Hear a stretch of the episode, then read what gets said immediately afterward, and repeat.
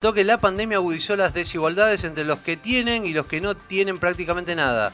Esto se hace cada vez más evidente en todos los ámbitos, los que tienen que ver con salud, educación y acceso laboral. Desde Barrios de Pie vienen alertando sobre esta brecha que condena a amplios sectores de la sociedad y reclaman en las calles políticas claras y fuertes que den respuesta y cambios estructurales para hacer descender realmente el nivel de pobreza. Para hablar de este tema ya estamos en comunicación telefónica con Marisa Caridi, coordinadora provincial de Barrios de Pie. Marisa, ¿cómo te va? Muy buenos días. Javier Sismondi y Susana Álvarez te saludan desde Noticias al Toque. Hola, ¿qué tal? ¿Cómo están? Buenos días. ¿Qué tal? Buenos días, Marisa. ¿Qué es lo que marcan los indicadores que ustedes manejan en cuanto a los niveles actuales de pobreza en Argentina y qué les permite hacer como proyección para ver lo que se viene? Sí, bueno, eh, bastante duro, digamos, ¿no? La situación, o sea, eh, de acuerdo a los indicadores tanto de la UCA como del INDEC, los niveles de pobreza se siguen profundizando, hay un 42% ¿no? de niveles de pobreza, con 57% de niños y niñas y adolescentes eh, bajo esa línea. Eh, nosotros hemos estado realizando estudios, eh, tenemos un observatorio ¿no? a través del ISEPSI, que es el Instituto de Investigación Social, Económica y Política Ciudadana, que lo, ha realizado un proyecto, digamos, no conjunto, en un convenio con el Observatorio de Argentina contra el Hambre, ¿no? del Ministerio de Desarrollo Social de la Nación, eh, que tiene que ver con la arista de la malnutrición y el impacto de la tarjeta alimentar en, eh, en las familias que, que la reciben. Esto a nosotros, digamos, nos pone varias alertas. Una, ¿no? que eh, esta tarjeta ha venido, digamos, a mejorar en algunos aspectos la calidad alimentaria de quienes la reciben, pero es un universo bastante chico, ¿no? que son familias que tienen niños y niñas y adolescentes que van entre 0 y 6 años, y esta tarjeta eh, les dura ¿no? ese recurso eh, hasta dos semanas.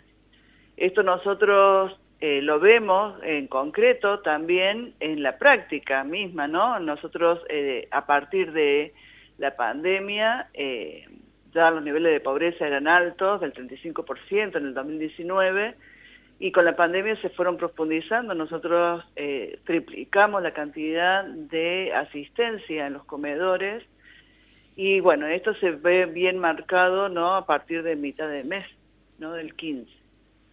Eh, después eh, está el tema de que los alimentos que se consumen no alcanzan a cubrir las dietas fijadas también por la OMS, o sea, esto, el consumo de carne, verduras y frutas es bastante eh, relativo, no se garantizan las porciones eh, indicadas y lo más preocupante también es que la ingesta de lácteos, por ejemplo, también disminuyó. Eh, tanto con los que tienen tarjeta alimentar y más aún los que no la tienen, ¿no? Eh, y eh, tenía dos aristas, una era el impacto de la tarjeta alimentar, la otra era, digamos, también el tema de la malnutrición. Nosotros hicimos medición de talla y peso en, todo el país, digamos, pero en, particular en, Córdoba, y esto también nos da estos índices, ¿no? Remarcan esta cuestión de que el 42,1% de los niños, niñas y adolescentes están malnutridos, tanto por exceso, digamos, ¿no? De, eh, eh, de, alimentos de carbohidratos, sería, digamos, ¿no? Eso por sobrepeso u obesidad, como por eh, déficit de, peso, que es que linda, digamos, con una desnutrición posible crónica. Estos índices, digamos, en el 2019 eran muy bajos y ahora, digamos, bueno, eh, hay eh, indicación, digamos, de que hay niños en esa situación. y esto es lo que alarma, ¿no? el tema de que desde 2019 a esta parte se incrementó en un 5 o 6% porcentual, digamos, la malnutrición. Para nosotros, la verdad, digamos, venimos reclamando eh, presencia del Estado eh, en forma urgente, ¿no? No alcanza con las medidas que por ahí son, eh, en algún caso, hasta formales, y le estamos pidiendo también la, conformación de mesas de diálogo, de, poder trabajar en forma conjunta, de elaborar un plan para poder salir de la pobreza, porque también parte de estos estudios lo que demuestra es que hay una cantidad de familias bajo la línea de indigencia y que vienen de pobrezas estructurales, ¿no? Ya eh, eh, de, año tras año de eh, formar parte de la alimentación de nuestros comedores, por ejemplo. ¿no? Este, este dato también eh, da, digamos, de que en su mayoría eh, están de hace más de un año asistiéndose con, con, las viandas de nuestros, de nuestros comedores. Entonces, digamos, bueno, esta situación para nosotros, digamos, es eh, muy importante y muy preocupante en perspectiva. Si no hay reactivación económica, si no se controla la cuestión de los precios, ¿no? de la canasta básica, de, alimentos, eh, son, digamos, los productos eh, vitales los que, digamos, más aumentan. entonces, bueno, hay que tomar acciones eh, inmediatas. Marisa, me quedo con uno de los datos que, estabas aportando recién y tenía que ver con, con, lo más pequeño, ¿no? con, el, con el grupo de chicos, de chicas. Eh, vos hablabas de malnutrición y en algunos casos de desnutrición e incluso porque podría ser crónica, ¿no? Y, uno lo lleva a pensar también en, este tipo de, situaciones puntuales, eh, de incluso hablar ya de algunos de como hasta de generaciones perdidas, ¿no? Porque pensando en una desnutrición crónica o pensando también en una malnutrición, eh, la cantidad de problemas que esos pequeños después van a tener eh, a lo largo, digamos, de, la vida. Son situaciones, sobre todo esto, ¿no? las desnutriciones crónicas, que en muchos casos son irreversibles. Tal cual, digamos, o sea, el tanto la cuestión de exceso, ¿no? El tema de eh, que eh, en las familias han ido constituyendo casi como culturalmente la necesidad de incorporar el carbohidrato, las frituras, ¿no? Para saciar el hambre. Entonces, digamos, bueno, esto no, no, no, no incorpora nutrientes entonces, eh, el nivel eh, de desarrollo eh, físico, cognitivo, digamos, de los niños, niñas y adolescentes es preocupante, es grave realmente. Y nosotros lo que vemos, por ejemplo, es que la franja etaria, digamos, más comprometida es la de 6 a 10 años, que no está cubierta con la tarjeta alimentar, por ejemplo y en la que más se ha dado incremento de esta malnutrición es entre la de 10 y la de 18 años, que no lo cubre casi ningún programa. Marisa, sí. No, digo que a todo esto se suma estas exigencias que ha impuesto la pandemia eh, por, eh, para el otro aspecto tan importante para la vida de los niños, niñas y adolescentes, que es la educación esto de eh, tener tecnología, de poder estar conectados para no perder la posibilidad de asistir a las clases. ¿Cómo ven en ese sentido la situación de acuerdo a lo que han ido relevando?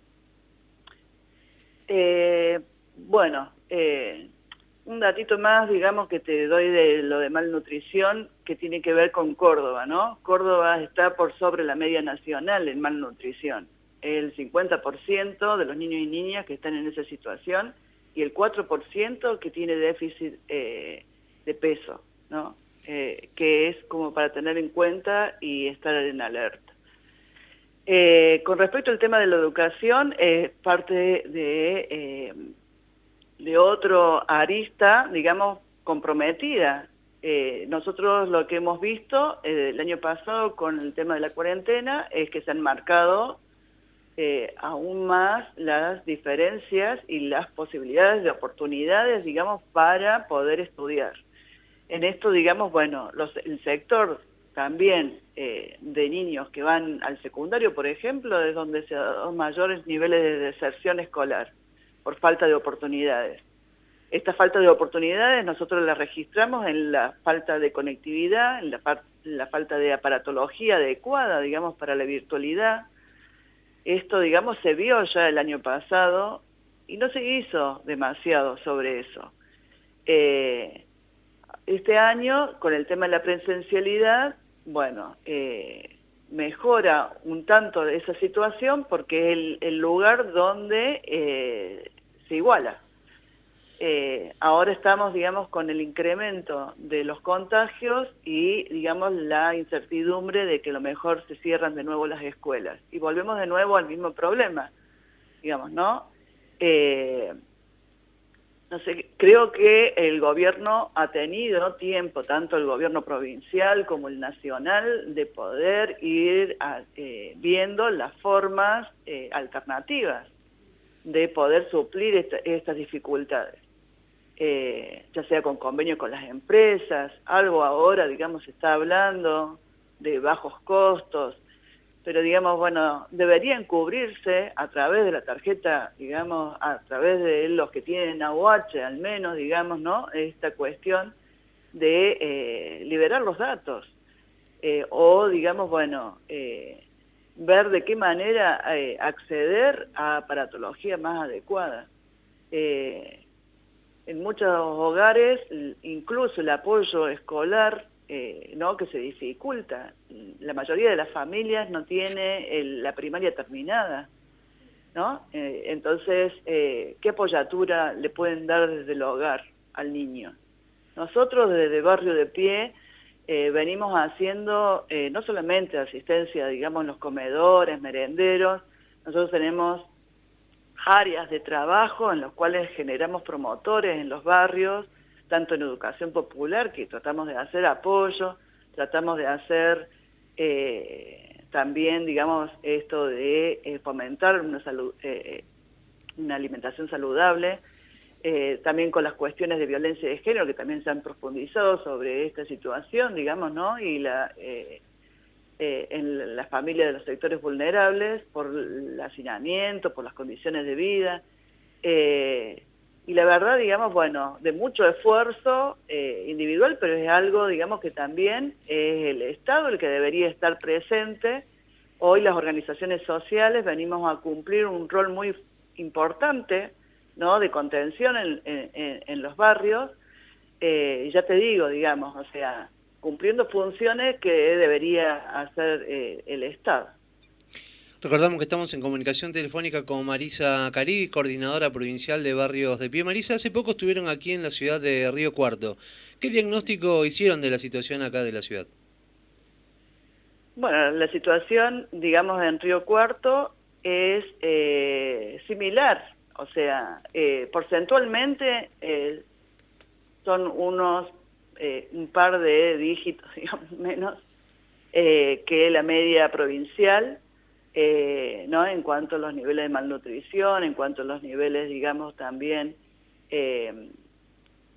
lo que es igual en todo el país es esto de que la tarjeta alimentar, digamos, alcanza exclusivamente a dos semanas, eso es igual para todos, casi, eh, las diferencias por ahí, digamos, es que en Río Cuarto, por ejemplo, eh, algo, los comedores al menos, recibimos eh, algo de frescos, ¿no? De verduras, frutas y de carne, que no, no termina de alcanzar, pero digamos, bueno, es uno de los pocos municipios que en realidad, digamos, viene cubriendo una cuota de eso eh, en la alimentación en los comedores. Eh, después los niveles de pobreza, digamos, bueno, eh, la forma proporcional se incrementa igual en todo el país. está un par de números abajo, digamos, ¿no? en Río Cuarto, pero, digamos, es del 38% los niveles de pobreza, o sea, no es, es importante también. ¿no?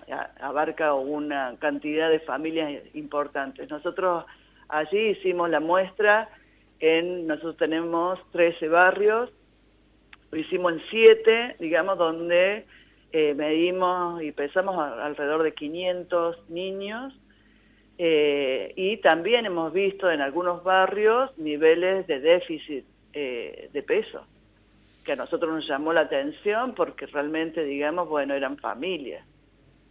Que seguramente hay que hacer seguimiento, ¿no? Y, toda, y, prestar,